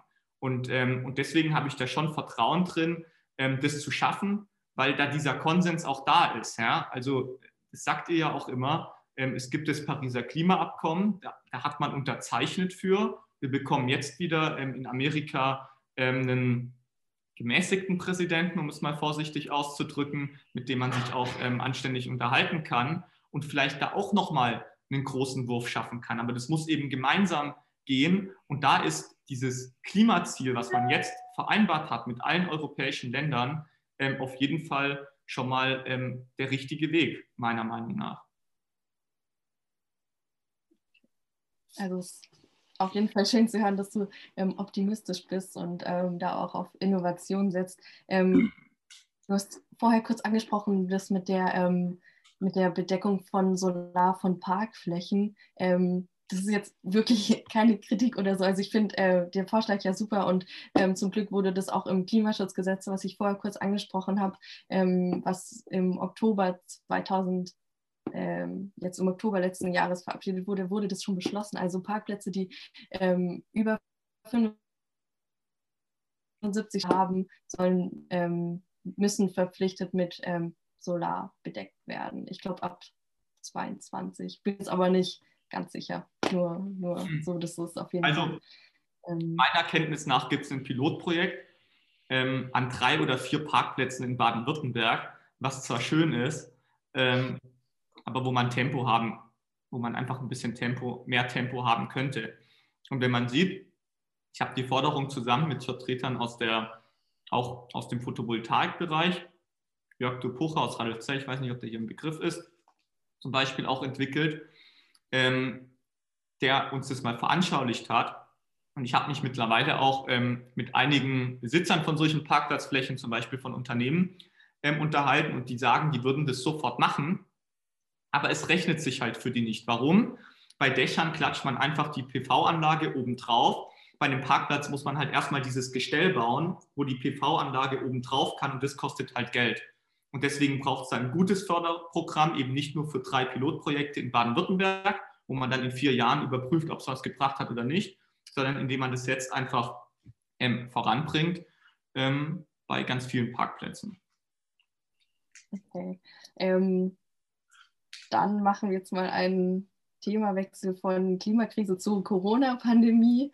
Ähm, ja, natürlich trifft es alle, alle Leute in unserer Gesellschaft, alle Bereiche, egal welches Alter oder in welchem Umstand. Ähm, es ist für alle eine schwierige Situation, aber ähm, nichtsdestotrotz sind wir jungen Leute, Jugendliche ähm, einfach auch ja, wir leben gerade in, in einer Phase unseres Lebens, wo man vielleicht ähm, ja, studieren geht, ein Leben aufbaut, eine Familie gründen will und man trifft einfach Entscheidungen jetzt in diesem Alter, die, die einen für den Rest unseres Lebens ja, beeinflussen werden. Und es, klar, man kann viel darüber sagen, dass, dass wir immer noch in einer wahnsinnig privilegierten Situation hier sind, dass wir ähm, immer noch halbwegs ähm, intakte Gesundheitssysteme haben. Ähm, und dass wir nun mal alle ein Dach über dem Kopf haben und genug zu essen. Aber trotzdem gehören Dinge wie Feiern gehen, Freunde treffen ähm, und einfach zusammen sein zu unserem Leben und zu unseren Bedürfnissen auch dazu. Und ähm, ja, ich denke, es gibt eine sehr große Solidarität auch von der Jugend gegenüber den, den älteren und wesentlich gefährdeteren Menschen. Aber ich glaube nicht, dass diese Solidarität ähm, noch wahnsinnig lange anhält. Und es gibt vereinzelt natürlich heute auch schon Leute, die sich nicht an die Regeln halten und ähm, trotzdem irgendwelche ähm, Partys im Untergrund feiern. Und ähm, ich denke, je länger es geht, desto, desto schwieriger wird die Lage und desto mehr wird vielleicht sowas auch dann auf illegalem Wege ähm, ja, passieren. Und deswegen ist es aus unserer Sicht natürlich auch notwendig, dass äh, wenn jetzt diese Pandemie uns noch Monate oder vielleicht sogar Jahre begleitet, dass man auch an solche Sachen denkt, wie vielleicht Partys, die irgendwie Corona-gerecht stattfinden können oder auch Sportveranstaltungen draußen im Freien, ähm, dass man einfach auf die Bedürfnisse der Jugendlichen eingeht. Und da ist unsere Frage, was du für, für Vorschläge oder Maßnahmen hast oder stellst du dir oder ähm, hast du Ideen, wie man ja die Bedürfnisse von Jugendlichen auch in Pandemiezeiten kann? Also erstmal ganz zu Beginn, indem man solche digitalen Formate macht wie heute, Ähm, ich sage das eigentlich in jeder Videokonferenz, in der ich zurzeit bin, deswegen darf es jetzt hier nicht fehlen. Ähm, es sind ja zurzeit ähm, so persönliche Austausche ziemlich eingeschränkt, kann man so sagen. Und trotzdem sind ja die politischen Anliegen eigentlich so viel da wie noch nie zuvor, also wie selten zuvor. Ähm, ich meine, ihr macht es jetzt vor der Landtagswahl, es gibt aber andere Gruppen, die sich da wegen einem ganz bestimmten Anliegen, das jetzt ganz aktuell ist, ähm, an so einen Kandidaten wie mich wenden.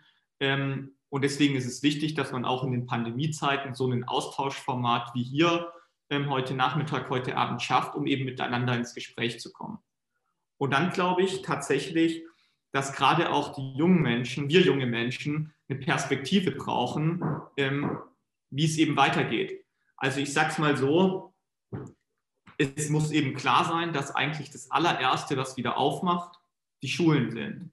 Und zusammen mit den Schulen eben auch Freizeiteinrichtungen. Ich habe gestern einen Austausch gehabt per Videokonferenz mit Vertretern der Sportvereine, der Sportlandschaft, die gesagt haben, äh, das war eigentlich, das war ja so, dass als die Schulen wieder aufgemacht wurden im Mai oder Juni, dass da dann ja auch die Musikschulen wieder aufgemacht wurden, dass es dann auch wieder irgendwann möglich war, ähm, in den Sportvereinen zu trainieren und so weiter und so fort. Und die haben gesagt, dass das wirklich, ähm, wirklich ganz positiv war, weil das halt so die einzige, so der einzige Halt für viele Kinder und Jugendliche in dieser Zeit war.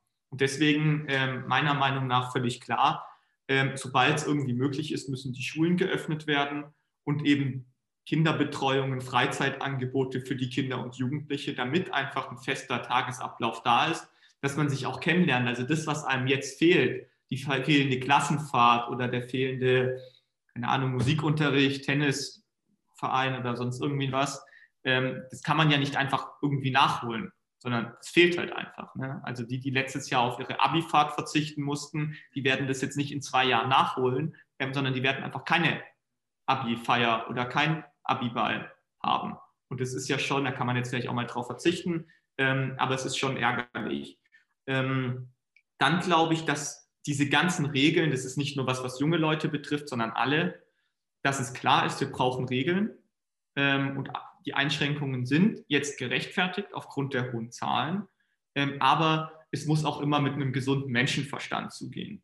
Und für was sich zum Beispiel die CDU hier im Land ganz aktuell sehr stark gemacht hat, ist, dass bei dieser Ein-Personen-Regel, die derzeit gilt, eine Person außerhalb des eigenen Haushalts, dass da Kinder unter 14 Jahren nicht runterfallen. Das betrifft jetzt hier in der Runde, glaube ich, niemanden, soweit ich den Überblick habe. Ähm, aber das ist ein total wichtiges Thema für die Familien, wo die Eltern arbeiten oder sich nicht um die Kinder kümmern können, dass das Kind dann irgendwie zur Nachbarin oder zum Schulfreund geht, wo halt nochmal ein Schulfreund da ist. Einfach, dass wenigstens ein bisschen Halt da ist ähm, das war ursprünglich, als der Lockdown verschärft wurde, Anfang Januar, ich glaube, das war ja 5. 5. Januar rum, war das nicht vorgesehen.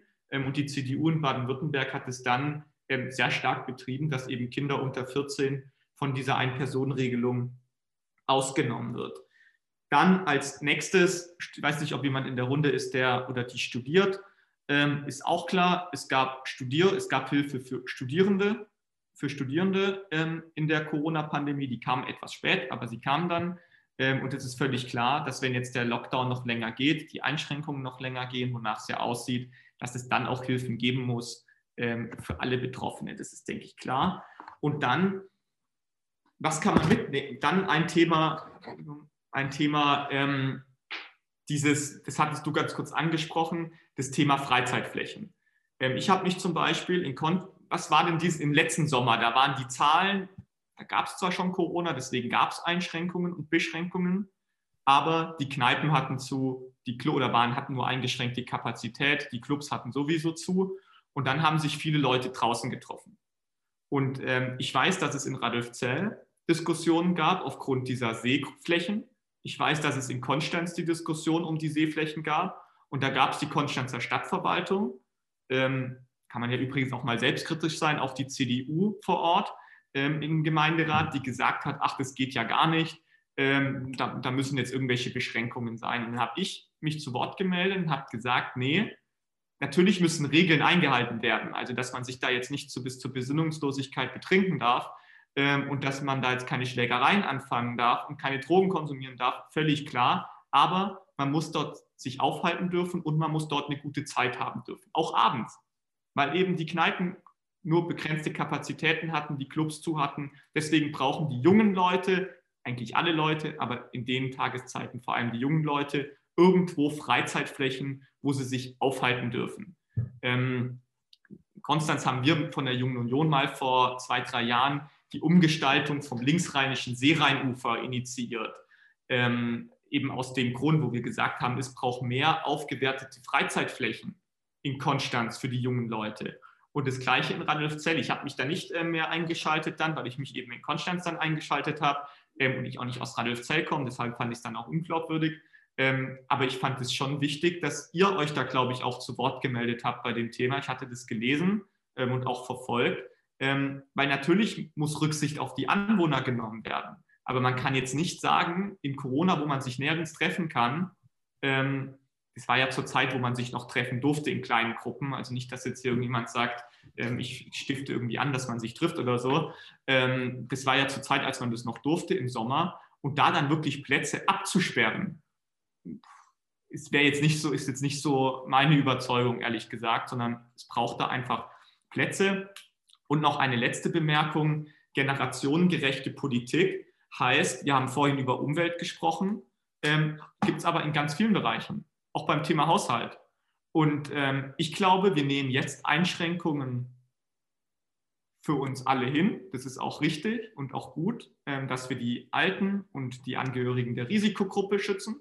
Aber wir müssen eben auch ganz klar sagen, ähm, wir wollen wieder zurück, sobald die Krise beherrschbar ist, zurück zu einer generationengerechten Haushaltspolitik. Wir können da nicht weiter Geld rausschmeißen, sondern dann muss eben auch mal gespart werden, wegen uns, weil es dann um unsere Generation geht, dass wir in 10, in 15, in 20 Jahren dieselben Spielräume haben, wie jetzt diese Generation hatte, um diese Krise zu bekämpfen. Weil wir in 20 Jahren, vielleicht auch früher, vielleicht auch gar nicht hoffentlich, aber vielleicht wieder eine Krise haben werden, die vielleicht wieder so stark ist. Und dann brauchen wir dieselben Spielräume, um die Krise zu bekämpfen. Und ähm, da müssen wir, glaube ich, für werben, zu sagen, jetzt nehmen wir Einschränkungen entgegen, aber die Krise wird beherrschbar sein im Laufe des Jahres. Und dann wollen wir wieder zurück zu einer generationengerechten Politik, die eben auch uns im Blick hat.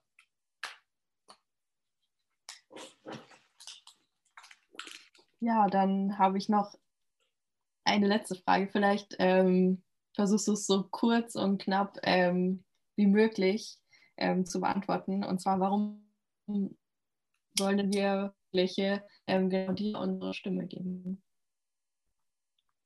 Weil ich fest davon überzeugt bin, dass das Alter für Politik keine Rolle spielt. Ein Junger kann sich genauso politisch engagieren wie jemand Altes.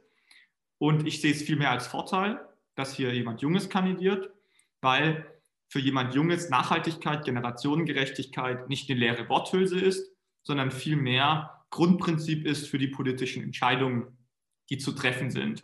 Das habe ich hoffentlich heute ähm, auch ähm, erläutert bekommen, wie genau ich mir das vorstelle.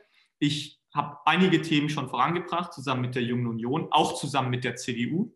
Also die CDU ist sehr wohl nicht irgendwie eine Altherrenpartei, sondern sie ist an den jungen Leuten ähm, interessiert, sie setzt sich dafür ein. Wir haben Themen vorangebracht, wie, dass es jetzt darüber diskutiert wird, 24 Stunden Seehaas-Seehäsle-Verbindung. Diese Umgestaltung des linksrheinischen Seerheinufers in Konstanz. Die Meistergebühren im Landkreis Konstanz wurden jetzt im vergangenen Herbst abgeschafft auf Initiative von uns, von der Jungen Union aus, weil wir gesagt haben, ein Studium ist umsonst, dann muss auch der Meister umsonst werden. Ich setze mich jetzt dafür ein, dass auch andere Ausbildungsgebühren wegfallen. Die Meistergebühren sind jetzt weggefallen. Und weil ich eben die Jugend ernst nehme, ich glaube, ich habe einen sehr aktiven, das zeichnet es nicht einen Politiker allein aus, aber es gehört dazu, ein Social-Media-Account, wo ich nicht nur sage, was ich mache, sondern wo ich auch an der Meinung von anderen, auch gerade von den jungen Leuten interessiert bin. Was habt ihr für Themen, die euch interessieren? Teilt es mir mit ähm, und dann will ich die nach Stuttgart bringen. Und deswegen sehe ich mich schon auch als Vertreter der jungen Generation und würde mich freuen, ähm, wenn mich dann der eine oder andere von euch dann vielleicht auch unterstützt. ja, ich sag mal, äh, vielen Dank für, für all die Antworten ähm, und auch deine, deine Zeit und Bemühungen, unseren vielen Fragen und Themen hier ähm, Antwort zu stehen. Ähm, wenn du noch Zeit oder Lust oder noch weiter kannst, dann ähm, würde ich einfach mal in die Runde fragen, ob von uns noch, noch Fragen aufgetaucht sind. Außer du sagst, du, du musst los, du Alles gut. hast genug von uns. Wenn es okay bisher. Also ich fand es auch echt spannend, also hat Spaß gemacht. Hat dann jemand von euch noch Punkte? Ja, ich hätte noch eine Ja, Frage. ich hätte auch noch Fragen. Ja, okay. Corinna, fang an. Alles gut. Der Anfang, okay. Also die erste Frage, die hatte ich mir notiert, die hat jemand von Jugendgemeinderat gestellt, ich weiß leider nicht mehr wer. Ähm, die bezieht sich darauf, auf das Image der CDU. Und zwar bei uns jungen Leuten, ich würde jetzt nicht sagen uns direkt, aber bei vielen jungen Leuten ist es einfach der Trend, grün zu wählen, gerade zu Zeiten von Fridays for Future geht es einfach sehr in die Richtung. Und da stand dann die Frage im Raum, was willst du genau für das Image der CDU tun? Wieso sollen junge Leute dich dann direkt wählen? Also du hast schon viele Punkte genannt, aber vielleicht noch mal kurz zusammengefasst. Ja, weil ich immer finde, man kann ja immer da irgendwelche Worthülsen benutzen, Altherrenpartei oder altmodisch oder sonst was. Die CDU hatte hier, soweit ich das überblicken kann, als einzige Partei den Mut, einen 23-jährigen Studenten für die Wahl aufzustellen. Ähm, ich finde, das sagt doch eigentlich oder das entgegnet doch schon ganz viel auf den Vorwurf, man sei eine Altherrenpartei. Ich beobachte das in anderen Parteien, das, was ich im Südkurier lese, was ich in, auf den sozialen Medien lese, dass es da oft diese Generationenkonflikte ähm, gibt. Das gibt es bei uns nicht, ganz explizit nicht. Es gibt natürlich Punkte, wo wir mal, wo es einfach unterschiedliche Meinungen gibt. Das ist in jeder Partei, in jeder großen Partei so. Aber die Jungen werden hier ähm, genauso gehört. Wie gesagt, deswegen bin ich jetzt auch Kandidat. Ähm, und ich will die Themen angehen, gehe da nicht ideologisch vor, sondern habe da ähm, meine Ideen. Mir ist die Verwurzelung vor Ort wichtig. Mir ist es wichtig, pragmatisch voranzugehen mit konkreten ähm, Ideen, nicht immer nur irgendwelche Worthülsen, was man vielleicht mal machen könnte oder hätte machen müssen vor fünf oder vor zehn Jahren, sondern das, was man jetzt in fünf Jahren machen will. Das sind meine Ideen. Und damit grenze ich mich, glaube ich, ganz gut eigentlich von allen anderen Parteien ab.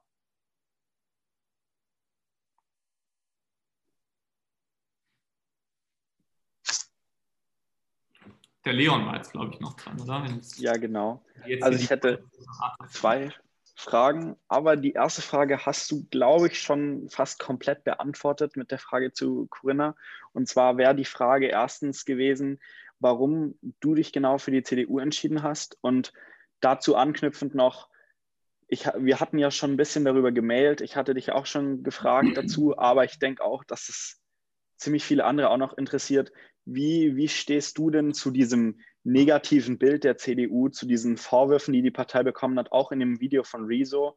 Und ja, wie, wie gehst du damit um? Weil ich finde, jeder, der halt in der CDU ist, trägt das auch so ein bisschen mit, dieses Bild. Und inwiefern ähm, du mit, mit deiner politischen Karriere da entgegenwirken willst. Also erste Frage, warum CDU?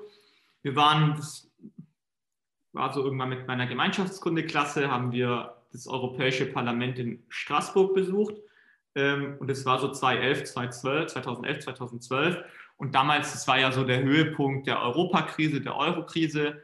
Und mir war es damals, war damals über, bin immer noch überzeugt von Europa, ähm, bin überzeugt und war damals überzeugt ähm, von der Europapolitik von Angela Merkel. Fand, man, muss sich, man hätte, musste sich damals genauso wie heute dazu bekennen.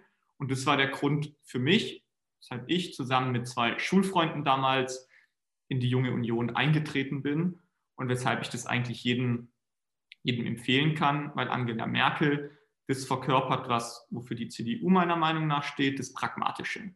Das anzugehen, sehen es jetzt bei der Corona-Krise, so gute, so umfangreiche, so umfangreiche Hilfsprogramme wie in Deutschland gibt es fast nirgends, wahrscheinlich nirgends auf dieser Welt. Ähm, kann man immer über die einzelnen Maßnahmen streiten, ähm, völlig klar. Aber insgesamt sind es gute Programme und die CDU hat gezeigt, dass sie in so einer Krise ähm, auch handeln kann, wie auch schon in anderen Krisen. Das zweite Thema Uploadfilter. Ähm, es ist so in einer großen Partei, wir haben 400.000 Mitglieder, ähm, dass es da andere Meinungen gibt. Wir haben damals als junge Union uns klar gegen die Upload-Filter ähm, positioniert. Wir haben auch damals die ähm, baden-württembergischen Europaabgeordneten aufgefordert, dagegen zu stimmen. Hatten jetzt leider keinen Erfolg da drin.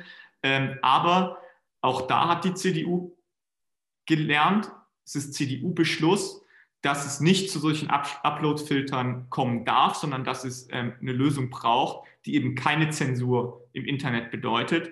Ähm, und da nehme ich jetzt auch meine eigene Partei in die Pflicht, weil das ganz klar, ganz klar Beschlusslage und ganz klar ähm, auch die Aussage ähm, bei uns war. Und da können wir das jetzt ähm, daran messen. Und ich finde es immer wichtig, wie gesagt, bei einer großen Partei, ist genauso wie in einem Verein, gibt es mal unterschiedliche Auffassungen zu einem Thema. Wichtig ist, dass man dann für seine Überzeugung kämpft. Das haben wir gemacht. Und wir haben uns dann nicht in dieser Abstimmung durchgesetzt, wie gesagt, weil ich ja kein, Ab kein Abstimmungsrecht im Europäischen Parlament habe, weil ich ja kein EU-Abgeordneter bin.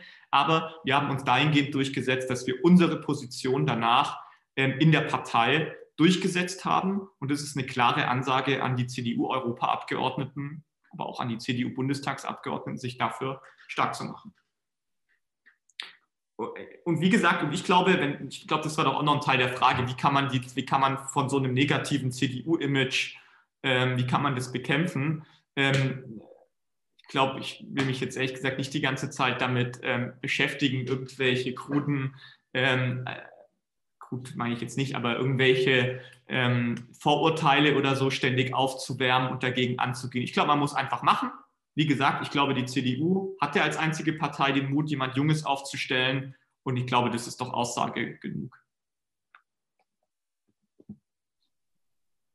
Okay. Nicht, nicht jemand Junges aufzustellen, sondern man muss natürlich auch dann was Gutes machen, äh, was ich natürlich auch versuche. Okay, vielen Dank für die Antwort. Und wenn sonst niemand noch eine Frage hätte, hätte ich direkt noch eine zweite Frage. Dritte, meinst du? Meine ich ja, ja, genau. Hat jemand von euch noch eine Frage? Okay, und zwar ist das ein bisschen eine sehr kontroverse Frage, aber ich finde, dass es viele Jugendliche auch sozusagen betrifft und dass ähm, auch wenn du jetzt in der CDU bist, wo das Bild zu diesem Thema eigentlich schon klar ist, ich gerne nochmal dich nach deiner Meinung fragen würde. Und zwar, ähm, wie stehst du denn zu einer ähm, nachhaltigen, kontrollisierten Legalisierung von Cannabis? Ich habe damit kein Problem. Ähm, ich glaube auch, dass es irgendwann kommen wird. Auch da ist jetzt die CDU nicht an der Spitze der Bewegung, das weiß ich auch, wobei es ja auch bei uns ähm, Stimmen dafür gibt. Ich habe, wie gesagt, damit kein Problem, kann es mir auch gut vorstellen. Ich glaube, es braucht da einfach klare Regeln, so wie es die ja auch bei Zigaretten gibt, zum Beispiel nicht an Minderjährige zu verkaufen, so wie es auch beim Alkohol gibt, nicht Auto zu fahren damit. Ähm, wenn man da ähm, das jetzt auch beim Cannabis schafft, dann kann ich mir eine Legalisierung sehr gut vorstellen. Ähm, ich glaube, das muss immer zusammen auch mit der Wissenschaft erfolgen. Ähm, bisher gibt es da recht wenig, muss man einfach so sagen. Deswegen will ich da schon ähm, auch dafür, aber dafür sorgen oder unterstützt es auch gerne jegliche Bemühungen, dass das in den Blickpunkt gerückt wird und dass es, wie gesagt, mit einer Legalisierung habe ich kein Problem. Okay, vielen Dank. Du hast Ah ja, ich dachte gerade, ich wäre gemutet. Ähm, du hast ähm, vorher erzählt, dass die Politik von ähm, Angela Merkel dich auch ein Stück weit dazu bewegt hat, Mitglied der CDU zu werden. Äh, was sagst du ähm, mit, ähm, zum Ergebnis oder zur ähm, Wahl des neuen Parteivorsitzenden der CDU? Bist du zufrieden oder?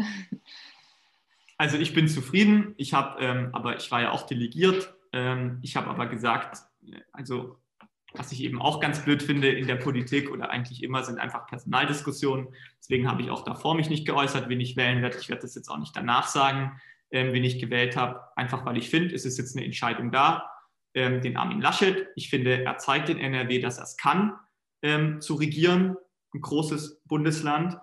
Ähm, und deswegen finde ich es gut. Ich finde, wir sollten als CDU sollten wir uns jetzt hinter ihm versammeln. Für mich ist aber auch klar, dass alle drei Kandidaten ihre Rolle jetzt finden müssen. Armin Laschet ist unser Vorsitzender, Norbert Röttgen, ein super Typ, der eine super Kampagne gefahren hat. Weiß nicht, ob das jemand von euch ein bisschen verfolgt hat, aber das war echt ähm, richtig gut. Übrigens auch eine Widerlegung zu dem Klischee, die CDU so eine Altherrenpartei.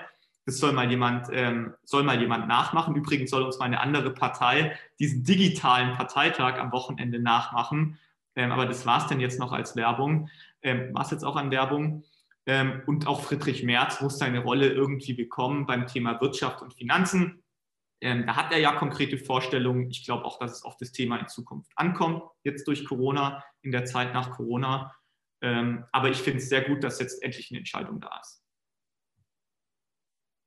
Dann äh, habe ich direkt noch eine Frage und zwar, ähm, ja, sieht man ganz klar, dass, dass du auf jeden Fall ähm, Thema Umwelt, Klimaschutz ähm, ernsthaft angehen möchtest und auch ähm, weiter voranbringen willst und auch, dass es wichtig ist, einfach ja auch pragmatisch zu sein und diese Dinge anzugehen.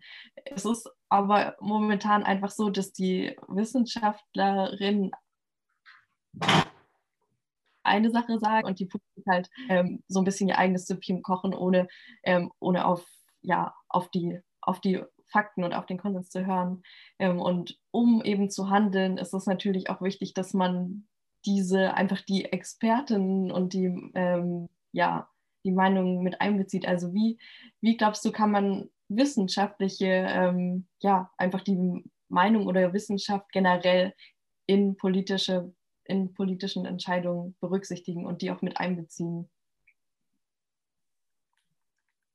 Naja, indem man nicht ähm, indem man jetzt nicht die ganze Zeit der Überzeugung ist, dass man selber der Allwissende ist, sondern es gilt ja in allen Fragen, dass man, dass man, da, dass man da Unterstützung einholt von Wissenschaftlern, völlig klar. Ähm, und vor allem, dass man, dass man aber alle Beteiligten an den Tisch bekommt. Ähm, ich glaube, das ist ganz wichtig. Wir haben das übrigens bei uns in der Region gesehen. Ähm, es gab vor eineinhalb Jahren das Volksbegehren Rettet die Bienen. Und wir hier in der Region, eine Besonderheit hier in der Region ist, dass hier zum Teil Landwirtschaft in Naturschutzgebieten stattfindet. Das Volksbegehren Rettet die Bienen hätte, wenn das so umgesetzt worden wäre, Landwirtschaft in Naturschutzgebieten praktisch verboten. Ähm, und es war dann hier vor Ort, wo sich Landwirte zusammengesetzt haben mit Naturschutzverbänden und mit Wissenschaftlern, die sich eigentlich bezüglich, diesen Artensch bezüglich des Rettet die Bienen eigentlich völlig überkreuzt waren die haben sich alle an den runden Tisch gesetzt ähm, und haben zusammen beraten und haben ein Konzept erarbeitet, wie sie für mehr Artenschutz sorgen können, wie aber auch der, die Landwirtschaft ähm, in der Region, in den Naturschutzgebieten, gerade auf dem Bodernrück und auf der Höri, ähm, Zukunft hat. Und das ist, glaube ich, das Wichtige, dass man jetzt nicht isoliert da irgendwelche Meinungen hört. Damit meine ich jetzt nicht nur Wissenschaftler, sondern damit meine ich eigentlich alle Akteure, sondern dass man alle anhört, alle, die dazugehören. Wir sehen es auch jetzt gerade, Corona-Pandemie. Es ist wichtig und total richtig, dass wir da auch die Virologen hören, die sich ihr ganzes Berufsleben lang mit dem Thema Virus auseinandersetzen und natürlich besser Bescheid wissen über Corona als jetzt ich oder irgendjemand anders. Ja? Aber es ist eben genauso wichtig, auch Wissenschaftler, zum Beispiel Kinderärzte oder Kinderpsychologen zu hören, die eben sagen, man kann jetzt nicht einfach pauschal eine Schule unendlich lang zulassen, sondern man muss da eine Perspektive setzen und sobald die Zahlen einigermaßen im Griff sind, eben die Schulen auch wieder öffnen, ähm, um den Kindern und Jugendlichen auch eine gute Perspektive zu bilden. Und deswegen sind Wissenschaftler natürlich total wichtig, ähm, um sich dann ein Bild von Expertenseite zu holen. Weiß nicht, ob das die Frage beantwortet. Ne? Ja, ähm, so teils, weil genau darum geht es mir halt, dass in Zukunft ähm, so gehandelt wird, wie jetzt auch mit der Pandemie umgegangen wird, dass man eben äh, ja Wissenschaftler einfach ernst nimmt und sich mit, ähm, mit seinen Handlungen und ähm, ja, mit seinen Maßnahmen halt daran orientiert und ähm, diese auch ernst nimmt und äh, ja, und nicht irgendwie verzerrte, verzerrte Wahrheiten verbreitet. Ähm, ich habe noch ein paar Fragen erhalten ähm, von, von einem Jugendlichen, weil wir im Vorfeld auch ähm, gesagt haben, dass man uns Fragen schicken kann oder auch im ähm, Live im Chat, was jetzt halt so leider nicht geht. Ähm, viele davon haben wir schon so teilweise oder ähm, eigentlich auch schon auch schon besprochen. Was jetzt eine Frage, die lese jetzt einfach mal genauso vor, wie sie hier steht. Und zwar, bis wann ist der Kohleausstieg in Baden-Württemberg geplant und wie passt das mit dem Pariser Klimaabkommen zusammen, demzufolge ein Kohleausstieg bis 2030 nötig wäre? Also ich weiß nicht, bis, ähm, bis wann es in Baden-Württemberg geplant ist. Ich weiß nur, es gibt dieses äh, Bundesgesetz, übrigens auch die Grünen im Bundesrat dafür gestimmt haben, nämlich dass der Kohleausstieg 2038 kommt, nach Möglichkeit 2035. Jetzt bin ich auch ehrlich, wenn es nach, also wenn ich jetzt mich hier angucke in Konstanz, ähm, wo ich jetzt gerade ähm, in meinem Kampagnenbüro sitze, ja, dann könnte ich mir auch einen Kohlenausstieg 2030 ähm, vorstellen. Aber wie immer, wir haben gerade über Wissenschaft diskutiert, ähm, aber wie immer gibt es da halt ganz viele verschiedene Perspektiven. Es gibt halt auch Regionen in Deutschland, die leben halt nun mal davon. Und deswegen finde ich es jetzt schwierig, du hast es jetzt gerade nicht gesagt, ja, aber finde ich jetzt schwierig, ähm, zu sagen, man, man hört jetzt auf einmal auf, weil das ja auch Existenzen sind, ja, und die da nicht so einfach drüber reden wie wir. Und deswegen glaube ich, jetzt kann man natürlich darüber diskutieren, dass, das, dass, das, ähm, dass man das ein paar Jahre früher hätte machen sollen. Es ist jetzt aber einfach ein Beschluss, Gesetz, man kann es theoretisch auch ändern, schon klar, ähm, aber es wurde jetzt verabschiedet, auch mit großer Mehrheit, übrigens ja auch ähm, unter ähm, Einbeziehung von unterschiedlichen Akteuren. Ähm, ja, wenn es aber von Wichtigkeit ist, kann ich das gerne nochmal nachträglich nachreichen, ähm, bis wann das Baden-Württemberg plant. Aber ich denke mal, das ist natürlich das Bundesgesetz, oder?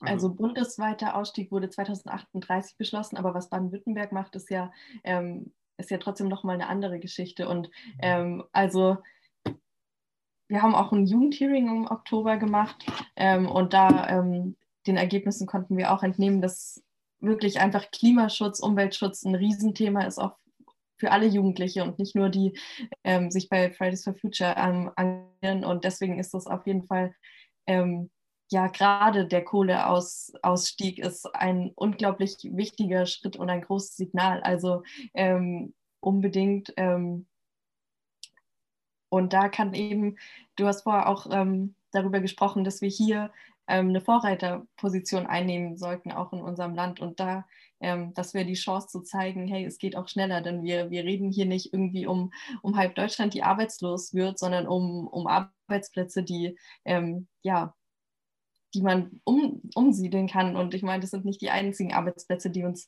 ähm, verloren gehen werden im Hinblick auf ähm, Digitalisierung und KI und so weiter. Ja, und ich weiß es ja, ähm, also natürlich ist, ähm, ist, Klimaschutz nicht nur für Fridays for Future, für Leute, die sich bei Fridays for Future engagieren, ein Thema, sondern ja für uns alle sollte es ja sein. Nachhaltigkeit in allen Ebenen, also Generationengerechtigkeit. Ähm, und deswegen, wie gesagt, ich glaube, kann immer am besten vor Ort was machen. Mein Ding ist, ich kandidiere jetzt für den Landtag ähm, und nicht für den Bundestag und auch nicht für den Landtag in NRW, wo dieses Kohlekraftwerk steht, was du erwähnt hast. Deswegen beschäftige ich mich am liebsten damit, was kann das Land ganz konkret machen. Das sind meine drei, meine drei Vorschläge, die, glaube ich, ähm, sehr realistisch sind, die ähm, auch gut umsetzbar sind. Ich habe es auch so vernommen, dass das eigentlich hier ähm, alle wahrscheinlich unterstützen würden. Und mache mich dabei gerne nochmal schlau, was Kohle in Baden-Württemberg explizit angeht. Dankeschön.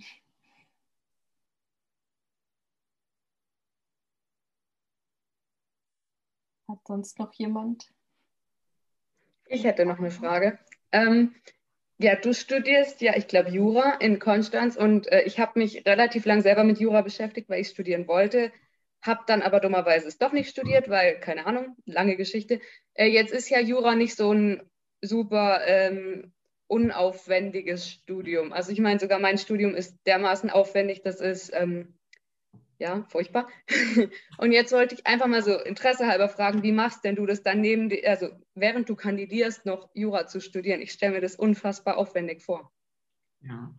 Ähm, genau, also bei Jura ist ja so, erstens ist es ja Corona, also ein digitales Semester, es findet nichts an der Uni statt. Zweitens bei Jura ist es ja so, dass es ja kein Bachelorstudiengang ist, sondern Staatsexamen noch hat. Ähm, und das heißt, man hat eine relativ lange Phase vor seinem Examen, wo man eigentlich nur noch lernt und für sich lernt. Und das macht es eigentlich möglich, dass ich mir ganz gut die Zeitslots einteile. Jetzt, wann mache ich Wahlkampf, auch so Termine wie jetzt hier, wann ähm, und wann lerne ich. Und das habe ich mir einfach klar strukturiert in meinem Kalender sozusagen, nehme es mir zumindest vor, ähm, immer zu machen.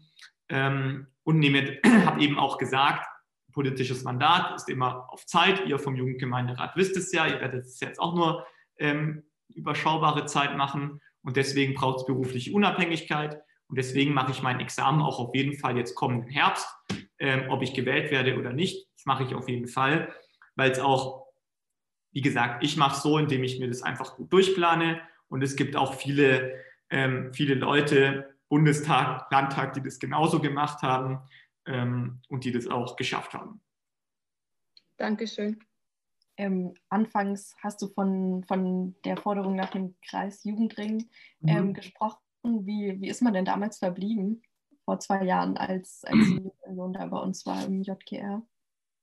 Ich, ich, war damals gar nicht dabei bei euch, sondern es hat die JU Radolfzell war bei euch. Mhm. Ähm, ich konnte da, glaube ich, gar nicht, also ich war jedenfalls nicht dabei. Ähm, ich glaube, sonst hätten wir es ja nicht in unser Wahlprogramm aufgenommen, dass, da, dass wir wahrscheinlich auf ganz positive Rückmeldungen bei euch gestoßen sind. Ähm, unsere Idee war ja so, dass es erstmal was auf Landkreisebene gibt, weil es eben auch Themen auf Landkreisebene gibt, ähm, die dort einfach ansässig sind, Berufsschulen ähm, und so weiter und so fort. Aber dass so ein Kreisjugendrat, das ist auch meiner Meinung nach Bestand oder unserer Auffassung nach Bestandteil davon, dass so ein Kreisjugendrat ähm, auch für solche Orte tätig werden kann, die eben keinen Jugendgemeinderat haben. Also zum Beispiel Geinhofen, ja, also nichts gegen Geinhofen, ähm, aber die werden jetzt wahrscheinlich nicht sofort ähm, den Jugendgemeinderat gründen in ihrer Gemeinde. Ähm, und da könnte dann zum Beispiel auch so ein Kreisjugendrat, wenn es einfach so eins, zwei, ein, zwei Jugendliche gibt, in Geinhofen zum Beispiel, die ein Anliegen haben, dann kann sich auch der Kreisjugendrat ein Stück weit darum kümmern, ist also sozusagen Ansprechpartner ähm, über mehrere Ebenen. Genau. Janik, du warst damals ja wahrscheinlich auch, auch schon dabei. Ähm, das war nicht mehr Thema, weil wir ähm, haben auch vor, uns ein bisschen besser zu vernetzen. Also Singen gründet auch gerade ein, oder ich weiß nicht, ob es jetzt mittlerweile gegründet wurde, aber Jugendparlament ähm, und haben jetzt auch schon den Kontakt zu Überlingen hergestellt. Also ähm, ich finde es echt wichtig, wenn, wenn man das weiterverfolgt und auch umsetzt, weil es, glaube ich, ähm, sehr sinnvoll ist, sowas auf Kreisebene voranzutreiben und auch einfach die Kontakte herstellen zu können.